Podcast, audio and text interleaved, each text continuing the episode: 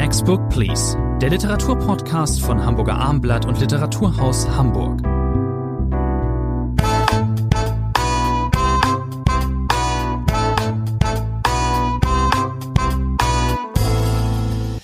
Eine neue Folge des Literatur-Podcasts. Heute besprechen Rainer Moritz und meine Wenigkeit Thomas André drei Titel. Wir äh, besprechen Wolf Haas äh, neuen Roman Müll, dann Fatma Aydemirs Roman Chins und Reinhard Kaiser Mühleckers Wilderer. Wir fangen an mit Wolf Haas. Wolf Haas, lieber Herr Moritz, ist muss ein Autor sein, äh, mit dem Sie sozusagen biografisch äh, verbunden sind. Sie waren mal wie die meisten ja wissen, Verleger bei Hoffmann und Kampe hier in Hamburg. Und äh, Wolf Haas ist ein Hoka-Autor. Haben Sie ihn damals geholt? Ja, das war ein Glücksfall. Man hat ja manchmal Momente als Verlagsleiter, wo man die richtigen Dinge tut. Es gibt auch Dinge, die falsch sind im Nachhinein. Wolf Haas hat angefangen mit den Brenner-Romanen bei Rowold im Taschenbuch und dann äh, auch verbunden mit seinem Lektor Wolfram Hämmerling haben wir das Glück gehabt, ihn zu Hoffmann und Kampe zu holen. Das heißt, die Hardcover-Brenner sind dann alle bei Hoffmann und Kampe erschienen und auch Müll ist jetzt ein Hoffmann und Kampe Buch. Wolf Haas hat ja nicht nur diese neuen Brenner-Romane geschrieben, sondern auch sehr erfolgreich Das Wetter vor 15 Jahren beispielsweise äh, Bücher, die nicht im Krimi-Bereich angesiedelt sind. Aber für mich dadurch natürlich ein Autor, mit dem ich äh, fest verbunden war, weil er, um das mal vorweg zu sagen, natürlich zu den völlig ungewöhnlichen Krimi-Autoren in Anführungszeichen zählt. Ich komme meistens nicht dazu, Krimis zu lesen, aber dass Wolf Haas ein Könner ist, blieb auch mir in den letzten Jahren nicht verborgen. Das heißt, es ist nicht der erste Brenner, den ich jetzt gelesen habe. Das ist, also dieser Brenner ist ja eine Art schlimmes Wort. Ich sage es trotzdem Krimi-Kult-Figur. Das ist jetzt der erste Krimi nach acht Jahren ähm, hat eine Pause gemacht. Ja, das Lustige ist ja, dass äh, 1996, vielleicht um die Chronologie kurz zu 1996 ist der erste. Brenner erschien Auferstehung der Toten, hieß der damals. Jetzt haben wir Fall 9. Brenner war damals, man darf ja die Fiktionszeit nicht mit der realen Zeit verwechseln. Brenner war damals schon in den 40ern. Das ja. heißt, er müsste jetzt um die 70 sein. Er wirkt im äh, Roman, im neuen Roman Müll, äh, zwar träge durchaus und manchmal altersmüde, aber Etwas wie, träger, ja, wie 70 noch, noch nicht. Äh, das heißt, äh, Wolf Haas hat dann irgendwann aber auch mal, das ist ganz lustig gewesen, äh, von Brenner die Schnauze voll gehabt, so wie Arthur Conan Doyle genug hatte von äh, Sherlock Holmes und der hat ihn dann eigentlich, so sagte man, sterben lassen. Das Ende der Brenner-Serie. So ja. Aber dann gab es durch einen großartigen Erzähltrick, äh, ist Brenner quasi wieder auferstanden. Arthur Conan Doyle wäre stolz gewesen auf Wolf Haas. Und jetzt haben wir aber wieder nach einer langen Pause, man hat also immer Angst, ist das der letzte Brenner gewesen, den ich vor acht Jahren gelesen habe? Nein, jetzt, Gott sei Dank, ist er wieder da. Wussten Sie eigentlich, ehe wir wirklich zum Plot kommen, wussten Sie eigentlich, dass äh, Sascha Stanisic äh, seine Magisterarbeit über Wolf, ha Wolf Haas geschrieben hat? Nein, das Und, wusste ich nicht. Ähm, äh, teilweise, wenn man, äh, Stanisic schreibt, nicht in seinen Roman, aber teilweise hat er diesen Duktus, äh, meine ich zumindest, äh, wenn man Mails von ihm liest oder auch auf der Bühne, so diesen Sprach, dieses Elliptische, dieses auch mal was weglassen, das ist ja der, der Haas-Stil, so spricht so. Äh, der Stil, der übrigens immer sehr provoziert, es lohnt sich manchmal Amazon-Rezensionen ja, ja, anzuschauen ja, zu Wolf Haas. Da gibt es dann welche, die nicht ganz so viel anfangen können mit diesem Stil. Unverständlich. Die schreiben, warum ist hier kein Lektor tätig gewesen? Warum sind diese Sätze nicht zu Ende lektoriert worden? Das ist natürlich ein großes Missverständnis. Wolf Haas ist ja, das sind zwei Dinge, die man immer noch spürt. Er ist Linguist von Haus aus und er war Werbetexter äh, sehr lange. Das heißt, diese Fähigkeit, Dinge pointiert zusammenzubinden, die hat er natürlich auch in seinen Romanen bis heute. Der Brenner ist in diesem neuen Roman ein sogenannter Mistler, wie man in Österreich sagt. Er arbeitet auf dem ähm, Müllplatz, da wird der äh, Müll aber äh, getrennt, äh, kommt in verschiedene Gefäße und über diese äh, Gefäße verteilt, über diese Wannen oder Container wohl eher, äh, finden sich dann äh, Leichenteile. Und, ähm, das gab es vielleicht als kleiner Einschub schon einmal in einem Brenner. Der Knochenmann hieß der, da Ach, den war, hatten wir eine Grillstation, wo Händel verzehrt wird in rauen Mengen und unten im Keller wurden die Knochen entsorgt, die Händelknochen, damit wieder Platz ist in dieser Grillstation. Und da setzte der Roman ähnlich ein. Auch da waren unter den Hühnerknochen plötzlich menschliche Knochen. Ich nehme aber an, Sie waren jetzt nicht sofort gelangweilt. Das ist der, das Nein, das macht bei Wolf Haas ja gar nicht, so wie wir auch fest darauf setzen, dass bestimmte Wendungen sprachlicher Natur wiederkehren. Äh, Frage nicht, mein lieber Schwan und solche Wendungen. Äh, du darfst eins nicht vergessen. Ja. Äh, man wartet als Wolf Haas-Fan natürlich auf diese Wendungen. Was er irgendwann aufgegeben hat, äh, dass die Romane immer mit dem gleichen Satz beginnen. Ja, stimmt. Ja. Jetzt ist schon wieder was passiert, so hieß es, ich glaube, den ersten sechs Brenner immer, das ist jetzt nicht mehr so, aber das kann man gut verkraften. Aber Sie haben die, die, den Plot erwähnt, äh, Mülldeponie. Äh, Wolf Haas Figur Simon Brenner hat ja verschiedene Berufe schon ausgeübt. Er war Chauffeur, er hatte im Rettungsdienst im Krankenhaus, das war dann die Verfilmung Komm, süßer Tod mit Josef Hader als mhm. Brenner. Und jetzt ist er auf den ersten Blick scheint so abgestiegen, er ist jetzt Mistler, aber es wird recycelt, Wiederaufbereitung, das heißt, dieser Berufsstand hat neues Ansehen bis dann natürlich alles durcheinandergewirbelt wird, weil die Knochen eines Mannes äh, gefunden werden. Er wird aber nicht vollständig gefunden, die Körperteile dieses Mannes, sondern das Herz fehlt. Das Herz wird in einem Kühlschrank von einer Frau äh, gefunden. Man wird hereingezogen, der Brenner wird hereingezogen in eine Familiendrama, so kann man es nennen. Es äh, äh blocken Verdachtsmomente auf. Äh, die Tochter des Verstorbenen spielt eine größere Rolle. Sie taucht immer wieder am, ähm, bei den Mistlern auf. Die Frage stellt sich, geht es hier um Organhandel? Das ist äh, relativ naheliegend, wenn eine Leiche zerstückelt ist. Das ist die Opposition. Ist es eine Beziehungstat? Das ist der erste Verdacht. Franz Schall, so heißt der Mann, hat eine Geliebte und hat jetzt die Ehefrau. Bei der Geliebten wird ja dann auch dieses Herz im Tiefkühlfach äh, gefunden. Das deutet darauf hin, Eifersucht, Intrige, Beziehungstat. Aber dann, Sie haben es gesagt, äh, wird ihm sofort gemutmaßt Organhandel. Und das gibt dem Roman einen besonderen Kick. Die Frage, wer darf welche Organe wo entnehmen? Darf ein deutscher Skifahrer, der in Österreich äh, tödlich verunglückt, Hirntod ist, dürfen dem, obwohl er keine Einverständniserklärung abgibt, aber in Österreich vielleicht die Organe entnommen wird. Darüber wird seitenlang auf wunderbarste Weise debattiert. Es ist ein Fall mit äh, vielen äh, Wendungen. Das Gute ist, äh, oder das Interessante oder das Wichtige, wir dürfen hier gar nicht allzu viel verraten. Es wären über aber, das kann man, glaube ich, sagen, in vielen, vielen anderen Krimis wären das zu viele Wendungen. Hier ist es genau richtig auch, dass sich alles sehr langsam zusammensetzt. Das ist äh, der Stil dieses äh, Autors. Hier geht's auch ähm, es geht ja auch nicht immer, das ist ja auch das, äh, das Schöne, es geht nicht um Emplotment, es geht nicht um den Plot, äh, äh, es geht um was ganz anderes. Es ist wieder, der Zauber liegt oft in den Dialogen, die sind meisterlich, die sind teilweise urkomisch. Was macht denn eigentlich der Brenner? Wo schläft der eigentlich, Herr Moritz? Ja, das kann man äh, auf verschiedene Weise definieren. Er hat, und das ist ein sehr schöner Schachzug, er entzieht sich allmählich dem Leben immer mehr und er entzieht sich jetzt so für die letzte Freundin, das ging auseinander und jetzt äh, will er keine feste Wohnung mehr haben. Er ist ein sogenannter Bettgeher, wie das genau. heißt. Das heißt, er sucht sich Häuser, Wohnungen, die vorübergehend nicht bewohnt sind, weil die Familie im Urlaub ist oder irgendwas. Er dringt dort ein, äh, er hält alles sauber, es wird nichts hinterlassen. Das heißt, die Menschen dürfen, wenn sie wieder nach Hause kommen, nichts merken. Also Bettgeher ist der schöne Ausdruck dafür. Eine Frau ertappt ihn allerdings dabei. Frau Rossi. Das ist dann, da ist er dann Home Invader. Also er begeht Home Invasion. Also das ist der Gegenausdruck, wenn man so will. Aber für mich ein weiteres Indiz, ja, wir haben es am Anfang gesagt, Brenner wird ein bisschen träger, natürlich. Er war noch nie ein Temperamentsbolzen, das muss man ganz klar sagen. Aber er nimmt nicht mal feste Wohnungen mehr. Das heißt, er verflüchtigt sich noch ein Stückchen mehr äh, in diesem Buch. Die Auflösung der Plot, äh, wir müssen nichts verraten, das spielt, Sie haben es gesagt, bei Wolf Haas nie die allergrößte Rolle. Aber der Roman nimmt im letzten Drittel nochmal ordentlich Fahrt auf. Da sind wir auch in Deutschland, auf deutschem Boden plötzlich. Das hat mit diesem Organhandel vielleicht äh, zu tun. Das heißt, das ist gut gelöst am Ende. Das ist ein Plot, der aufgeht, aber es ist völlig unerheblich letztlich, was hier am Schluss passiert. Ich sprach eben über die Dialoge, die hier pures Zeilengold sind. Es gibt aber auch immer wieder natürlich Lieblingsstellen und die, das sind dann die checkermäßigen Aussagen des Erzählers, ähm, die Welteinordnung, nenne ich es jetzt mal, ein sehr äh, kluger Mann, der würde einem woanders total auf den Senkel gehen. Hier nimmt man aber alles so hin. Ich lese mal einen Satz vor, der ist sehr wahr. Im Grunde macht das Reden an und für sich aggressiv, egal ob zu wenig oder zu viel, außer du erwischst gerade diesen hauchdünnen Bereich, wo es erträglich ist. Oder ein Lieblingssatz von mir, gerade das Ungeschehene kann man am schwersten ja. ungeschehen machen. Ein Satz, über den man sehr, sehr lange nachdenken kann. Es gibt aber auch Action-Szenen. Sehr gut gefällt mir eine Szene, als es eine Verfolgungsjagd gibt. Mhm. Wie verlässt man Wien? Es gibt drei Wege, Wien zu verlassen Richtung Deutschland. Alles führt über St. Pölten. Ich war selber auch einmal in St. Pölten, insofern kann ich da mitreden. Alles führt über St. Pölten und Simon Brenner ist dabei mit einem Altglaswagen, einem Altglaslaster nimmt er teil an dieser hochaufregenden Verfolgungsjagd. Also genau, Action kann man, könnte man auch sehr gut verfilmen, äh, ist ja schon geschehen.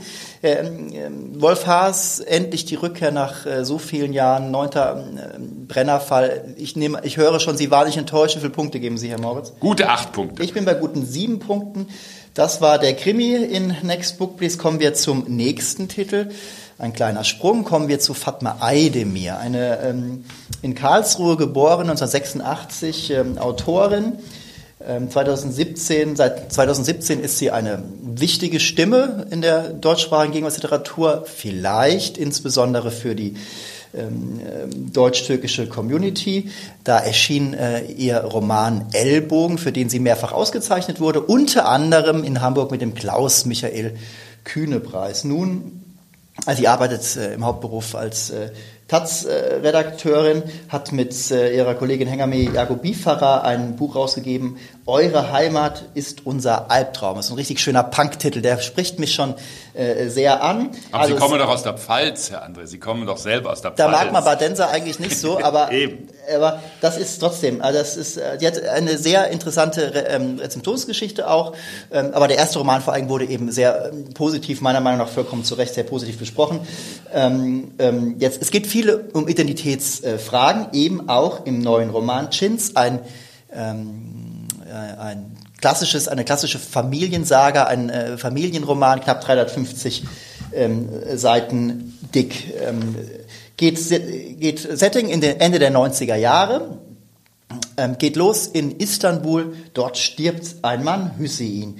Ähm, knapp 60 Jahre alt, hat äh, ein Gastarbeiterleben äh, sozusagen in äh, Deutschland äh, verbracht, kam relativ früh aus der türkischen Provinz über einen ganz kurzen Zwischenhalt nur in Istanbul, die Stadt, die trotzdem seine Sehnsucht wurde nach äh, Deutschland und äh, hat dann immer den Traum gehabt, er möchte dann nach seiner Verrentung äh, ins Land seiner Väter, Vorväter zurückgehen. Dann ist er dort und stirbt an einem Herzinfarkt. Das ist eigentlich eine ungemein tragische Geschichte. Man muss das nochmal äh, Revue passieren lassen. Dieser Mann, und das, Sie haben es gesagt, ist 71 nach Deutschland gekommen, hat also dort Geld verdient. Die Familie ist erst nach einer Weile nachgezogen.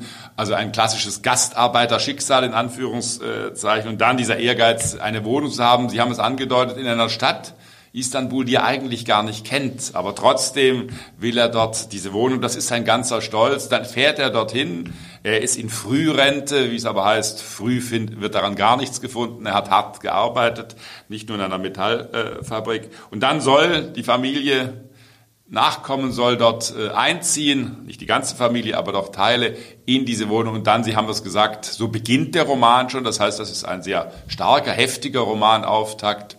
Er erleidet während er stolz sich das anschaut, was wird meine Frau Emine zu sagen zu dieser Buffet, zu dieser Anrichte, die er so schön gekauft hat und dann dieser Herzinfarkt, dieser sofortige Tod. Und das ist, wenn man so will, wir sind Ende der 90er Jahre, ist der Rahmen des Buchs, weil nun versucht die Familie anzureisen, die Kinder anzureisen. Äh, es muss sehr schnell beerdigt werden, das heißt, äh, auch da geht schon sehr viel schief, man verpasst Flugzeuge. Und jetzt fächert der Roman, das ist, wenn man so will, äh, die Erzähl Perspektivierung äh, auf, indem eben nun Geschichten erzählt werden aus den Perspektiven, aus den unterschiedlichen Perspektiven. Da ist eben die Mutter Emine, da sind die beiden Söhne, äh, Hakan und Ümit, äh, da sind die Töchter Peka und Sefta. Sefta ist ein Sonderfall insofern. Die ist sehr jung zwangsverheiratet äh, worden, äh, hat sich dann aber von ihrem rüpelhaften Mann getrennt äh, und äh, hat ihren ganz eigenen Weg beschritten, äh, sogar führt sogar ein Restaurant. Das ist also Sefta ist äh, immer ein bisschen der Sonderfall der Familie gewesen. Also das ist die große Erzählkonstruktion des Buches, die Verteilung dieser Geschichte, wo eben sehr viel auch über die 90er Jahre erzählt wird. Das ist ein wichtiger Handlungsgegenstand.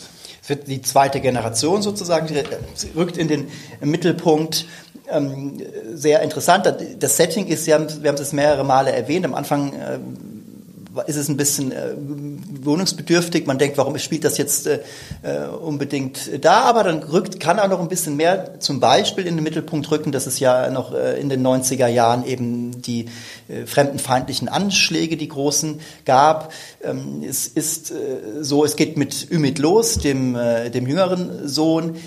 Das ist, man kann darüber streiten, ob die Reihenfolge richtig ist. Ich fand zum Beispiel Ümit, den hätte ich wahrscheinlich ein bisschen weiter, bisschen später erst äh, ähm, ähm porträtiert. Äh, ähm, es ist auch nicht jeder Teil gleich äh, stark, aber es gelingt der Autorin letzten Endes sehr gut äh, und wie man so sagt, äh, authentisch, nehme ich jetzt einfach mal an, äh, diese Lebenswelten äh, zu beschreiben. Da geht es zum Beispiel im Falle Hakans, des älteren Sohns, auch darum, dass der mit der ähm, Polizei in Konflikt geriet. Äh, sehr eindrückliche Szene, wie peinlich das seinem Vater ist, der sich dann in ähm, schwächerem Deutsch, wird auch klar gesagt, die Eltern sprechen türkisch miteinander, die Kinder eigentlich nur Deutsch, eigentlich fast ein Klischee, das nehmen wir äh, immer an, dass das auch äh, so ist. Dem Vater ist das irrsinnig peinlich, er entschuldigt sich tausendfach und der Sohn kriegt dann die Hucke voll und das hieß so sinngemäß, wir haben doch gesagt, du machst Low Profile, du, du musst aufpassen und äh, du hast gegen die deutsche Polizei keine Chance.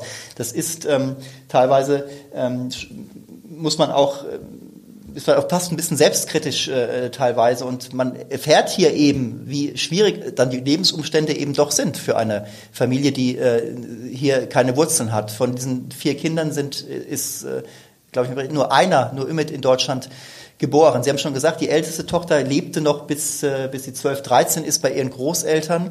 Und da kommt ja noch ein anderer Handlungsstrang. Den Außenseiter waren diese Familie eigentlich immer. Das sind, äh, gehören der kurdischen Minderheit an.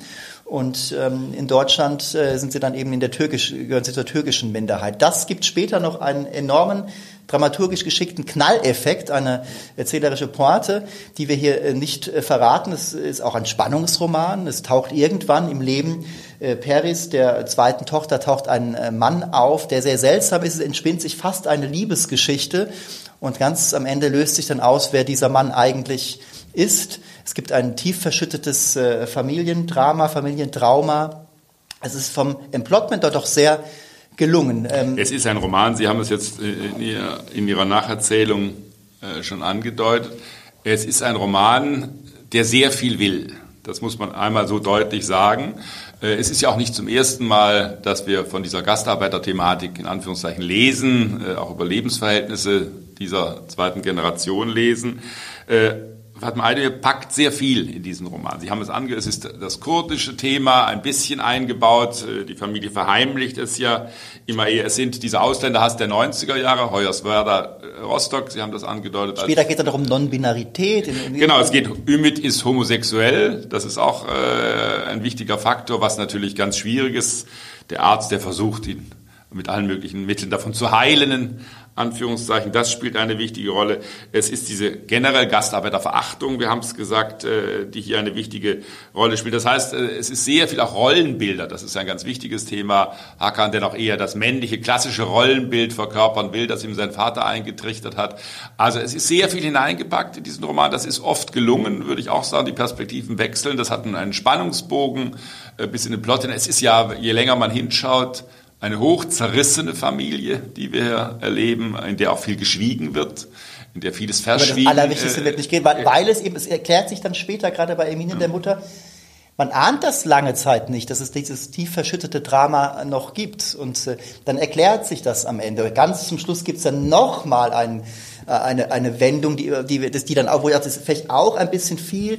Andererseits vielleicht äh, auf der anderen Seite äh, wenn man über die, die Sprache redet, ähm, das ist, ähm, was den Stil angeht, ähm, es liest sich äh, wie äh, im Fluss sozusagen, aber es ist, manchmal hätte ich mir ein bisschen mehr Ambition gewünscht. Ich habe den ersten Roman Ellbogen noch gut in Erinnerung, da hat das vielleicht ein bisschen besser noch hingehauen. Da war das, da war, waren die sprachlichen Effekte noch irgendwie anders. Das war auch ein reduziertes Erzählen und hier ist das ähm, manchmal auch ein bisschen ähm, verschwommen. Ähm, ja, aber das möchte ich gar nicht gegen, gegen die Autoren nicht wirklich Herr André, verwenden. Ich muss Sie etwas fragen. Ich muss Sie noch etwas ja. fragen. Sie sind ja im Hauptberuf Literaturkritiker, deswegen müssen Sie diese Frage beantworten können.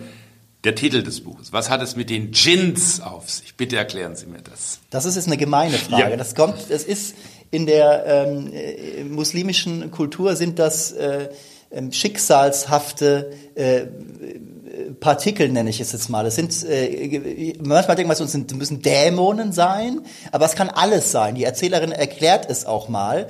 Ähm, das ist der, der für den Romantitel ist das aber gar nicht verkehrt. Das ist diese Familie ist ja ausgesetzt äh, auch gewissen Gewalten äh, den sie aus, ja, ausgeliefert ist. Hat nicht nur was damit zu tun, dass sie eben äh, diese, diese großen Brüche in der, in der Familienbiografie gibt, dass sie nach Deutschland gehen.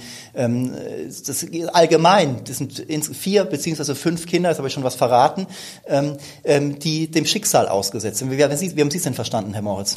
Ja, das ist eine, ich habe mich auch gewundert, warum das der Romantitel, dieses Geisterhafte, es sind ja auch Tote, die sozusagen sprechen äh, können, dieses Buch. Man denkt äh, alle mögliche ich als äh, schlecht sozialisierter Mensch habe an bezauberte Genie, die Fernsehsendung gedacht. Das war auch ein Gin in der Hauptrolle letztlich. Nein, das ist, ich glaube, Sie haben es äh, sehr richtig beschrieben, ist ein interessanter Weg, hier sozusagen auch diese untergründigen Mächte äh, Schicksalsmächte, wie Sie es genannt haben, ins Spiel äh, zu bringen. Trotzdem habe ich mich ein bisschen äh, gewundert, wie man auch, was das, dass das der Titel des Buches äh, geworden ist. Man kann sicherlich auch länger noch über die Erzählperspektivierung sprechen. Wir haben das gesagt, das ist verteilt auf die Figuren.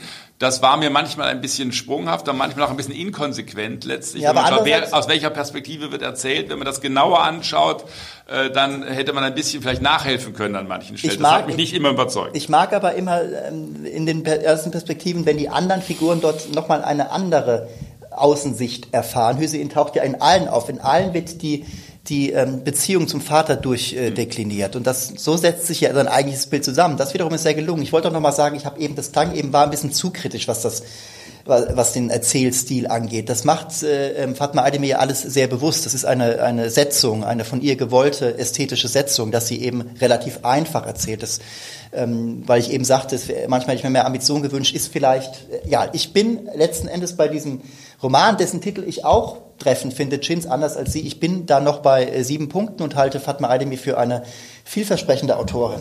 Und ich gebe starke sechs Punkte. Kommen wir zum letzten Autor heute.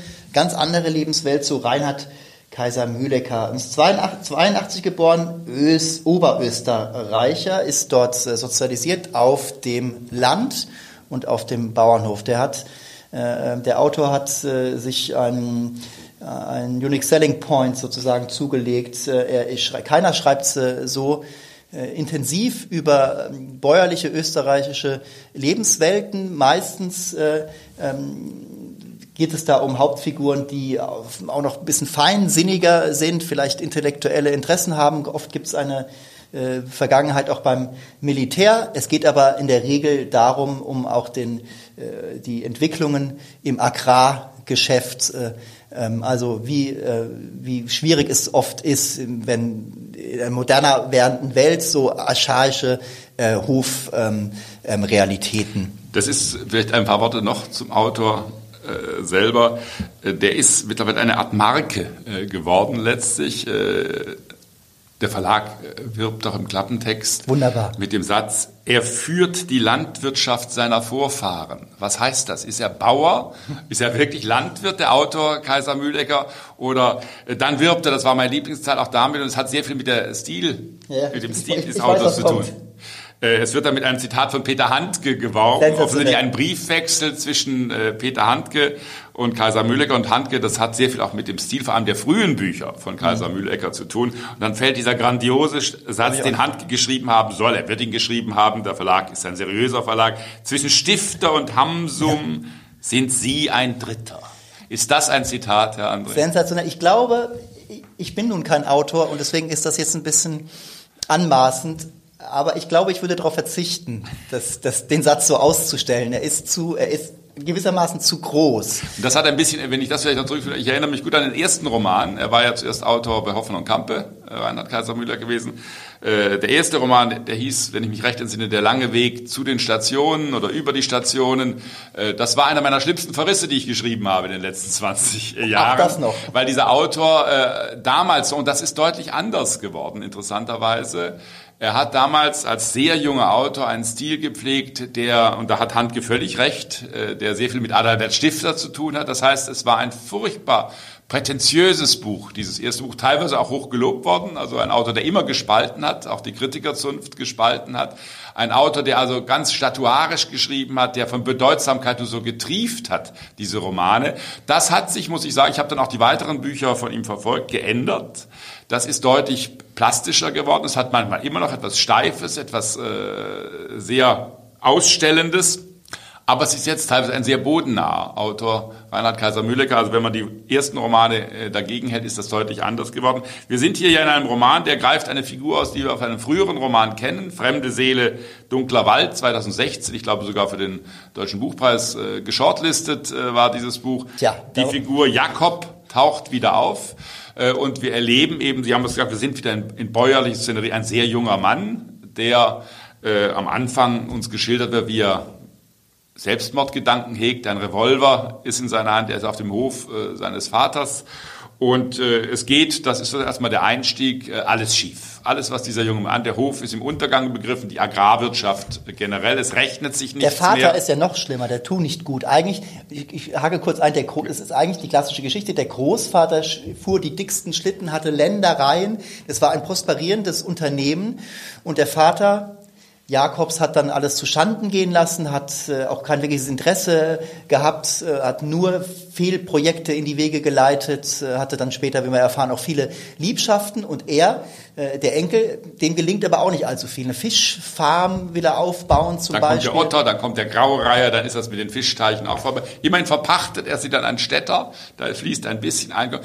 Er hat nicht nur äh, im Berufsleben ist sehr, sehr schwer. Es kommt dazu, dass die Großmutter, die Geld hat, dieses Geld auch noch, wie es immer heißt, in Anführungszeichen, der rechten Partei äh, vermachen will. Das heißt, wir sind hier im sehr realen Österreich äh, unserer äh, Gegenwart. Und es gibt aber auch im Privatleben natürlich. Der junge Mann ist auf Frauensuche wenn man das so plump sagen darf. Er ist auf Tinder unterwegs, er wischt weg, er mischt sich kaum ein. Und dann, diese Wendung sollen wir zumindest verraten, es gibt viele Wendungen in diesem Buch, äh, kommt eine Frau äh, ins Dorf, eine Künstlerin, es gibt ein Stipendium dort im Dorf, unser Jakob hilft da auch aus, er streicht äh, die Wände neu, aber das äh, behagt der Künstler nicht. Aber die beiden, die an sich gar nichts miteinander zu tun haben, Jakob und Katja, so heißt die junge Frau, kommen sich nahe und sie kommen sich mehr als nahe. Sie steigt in den Hof ein oh, und es sieht für einen kurzen Moment so aus, als sei das die Rettung, zumal man auch jetzt beginnt durch einen benachbarten Hof, wo Jakob mithilft, äh, dass man merkt, es gibt vielleicht doch eine Möglichkeit, Landwirtschaft erfolgreich zu betreiben. Und dann kommt die biologisch dynamische Landwirtschaft, die Schweinezucht, die anders betrieben wird äh, als früher. Und der Vater ist plötzlich auch sogar wieder von Nutzen äh, in gewisser Weise. Aber das ist nur ein großer Handlungsstrang. Es passiert sehr viel in diesem Roman. Ah, ja, einerseits und andererseits auch nicht. Denn es, was passiert ist eigentlich, dass das landwirtschaftliche Alltagsleben, man erfährt sehr viele Details, was schiefgehen kann was gelingen kann. Es wird diese Familie in Szene gesetzt. Man erfährt viel über Familienbeziehungen. Es gibt einen Bruder, es gibt äh, eine Schwester, die Schwester, mit der, die sind sich Spinnefeind, Jakob und seine Schwester. Die Schwester ist, äh, hat ein äh, Kind in, in Schweden äh, und zwei in Hamburg und ist aber seltsamerweise oft alleine auf diesem Hof und spannt dort aus. Das Einzige, was sie macht, ist jeden Tag äh, äh, joggen gehen. Zwischen den, äh, da knistert es zwischen den beiden Geschwistern. Später gibt es dann auch noch eine äh, ähm, eine Wendung, auf die wir jetzt nicht eingehen. Ist es überhaupt die, die, die richtige Schwester? Ist vielleicht nur eine Halbschwester? Wie auch immer, es wird sehr viel Augenmerk gelegt auch auf diese Beziehung zu äh, Katja, aber es wird alles letzten Endes ähm, im Blickwinkel Jakobs erzählt. Das lässt die anderen Figuren auch teilweise etwas, ähm, ähm, ja, man erfährt weniger über sie, als man vielleicht äh, erfahren würde, beziehungsweise einfach nur aus Jakobs Sicht. Also ich kann, kann mir am Ende keinen Reim aus Katja machen, das ist aber auch die Setzung des Romans. Und ich glaube aber, es ist trotzdem, ich habe das gern gelesen, muss ich sagen, weil Kaiser Mühlecker, ich habe es am Anfang gesagt, abgekommen ist äh, von diesem Ich bin der Stifter der Gegenwart äh, Duktus. Mhm. Äh, das ist jetzt ein sehr klarer, unerbittlicher äh, Stil, der äh, ganz äh, hart voranschreitet. Da werden wenige, es gibt immer noch Stellen, wo sich der Autor ein paar Schnörkel erlaubt, auf die man verzichten könnte. Aber es hat eben nicht mehr dieses Tatuage, sondern es ist dieser ganz klare Blick auf dieses Land, eben auch auf die privaten Verflechtungen, die familiären äh, Verflechtungen und äh, die Hoffnung, die man als Leser, als Leserin haben könnte, ja jetzt kehrt Ruhe ein in diesen Hof, die äh, ist eben es trügerisch. Ist, es ist ein anschwellendes Unbehagen, das den gesamten Text äh, durchzieht und das ist wirklich sehr gelungen und sehr gut gemacht vom Autor. Es geht, der ähm, Roman setzt ein mit einer Hundegeschichte und, ja, Wilderer, er, genau, und er endet damit. Und das ist natürlich alles auch metaphorisch Und da kommen wir aber für mich ein bisschen zum Knackpunkt. Ähm, ich habe dieses Buch über sehr weite Strecken auch sehr gerne gelesen und ich halte Jakob für eine durchaus faszinierende Figur, der, Sie haben eben auch zum Stil gesagt, hart und unerbittlich. Das trifft eben, oder spiegelt der Stil teilweise, das Beschriebene, halt eben vor allem die Hauptfigur. Und ähm, ich sage nur noch mal Hund. Was da mit den Hunden geschieht, das ist schon eine starke äh, Geschichte, eine starke Sache. Ähm, ähm, aber am Ende, und das ist wirklich, das versaut für mich letzten Endes die Lektüre. Denn dieser Jakob ist ein unerbittlicher, ein ähm, auch stellenweise unsympathischer, ein schwieriger ein zorniger Mensch. Mann. Ein zorniger Mann, sehr, sehr schwierig, fast schwer vertrauen. Katja ist seine Übersetzerin in die normale Welt gewisserweise. Und äh, da hat er eben dann äh, sein, sein, seine Biofarm wird Betrieb des Jahres. Er ist der Held. Er fühlt sich als Gewinner. Ähm, Im Ende steht das dann sehr in Frage, ob er es wirklich ist. Wir verraten nicht genau, was geschieht. Aber die Schlechtigkeit, die Härte, die, der Zorn ähm, von Jakob wird am Ende plötzlich über in, ganz, in einer ganz kurzen Raffung wird er extrem behauptet. Da wird dann noch kurz angeführt, was er denn noch so getrieben hat. Und das versaut für mich, das ist wirklich jetzt eine, klar fast den ganzen Roman. Es ist viel, oft auch suggestiv, natürlich auch immer wieder sehr aus, die ganzen Szenen sind darauf angelegt zu zeigen, dass Jakob eben ein schwieriger Typ ist, der am besten für sich alleine ist, der am besten oben in seiner Bude ist und dann unter dem, unter dem Bett steht der Bierkasten, er trinkt auch warmes Bier sehr selbst. Grauenvolle Vorstellung. Äh, grauenvolle, grauenvolle Vorstellung. Vorstellung. Übrigens, es ist ja auch die Autobahn, die da immer dröhnt. Dies, dieser Hof liegt unter der Autobahn. Auch das, dieses Dröhnen ist auch ein Bild für dieses Unbehagen, dieses ständige. Aber ich weiß nicht, wie es Ihnen gegangen ist. Am Ende, wir können ja nicht allzu viel verraten. Ein bisschen macht das relativ viel kaputt, dass da ganz zum Schluss in einer Raffung wird Jakob dann nochmal schlechter gemacht, als er vielleicht eigentlich ist. Er ist nicht nur schlecht, sonst würden wir dieser Figur nicht so folgen. Er liebt seinen Sohn. Ähm, es gibt auch äh, gewisse Eifersuchtsmomente. Die Beziehung zur Schwester, habe ich es mehrere Male gesagt, hat es auch in sich. Das sind viele Sachen, viele Szenen, die sehr, sehr gelungen ist. Aber am Ende, da da ist für mich irgendwie. Also man kann über diesen Schluss streiten. Ich verstehe, was Ihnen wiederum Unbehagen an diesem unbehaglichen Helden äh, bereitet. Äh, ja, ich äh, würde auch sagen, darüber kann man diskutieren, wie der Roman aufgelöst. Ich bin fast sicher, dass uns dieser Jakob in weiteren Romanen von Reinhard Kaiser-Mühleger nochmal wieder begegnen wird, dass da etwas aufgegriffen das wird. Kann sehr gut sein, ja. Aber ich bin trotzdem bei sieben Punkten bei diesem Buch. Ich bin dann am Ende dann doch nur bei starken sechs. Ähm, bin gespannt, wie es vielleicht in dieser Saga weitergeht. Das war die neue Folge von Next Book Please. Rainer Moritz und ich verabschieden uns und wünschen wie immer, liebe Zuhörerinnen und Zuhörer, gutes Lesen.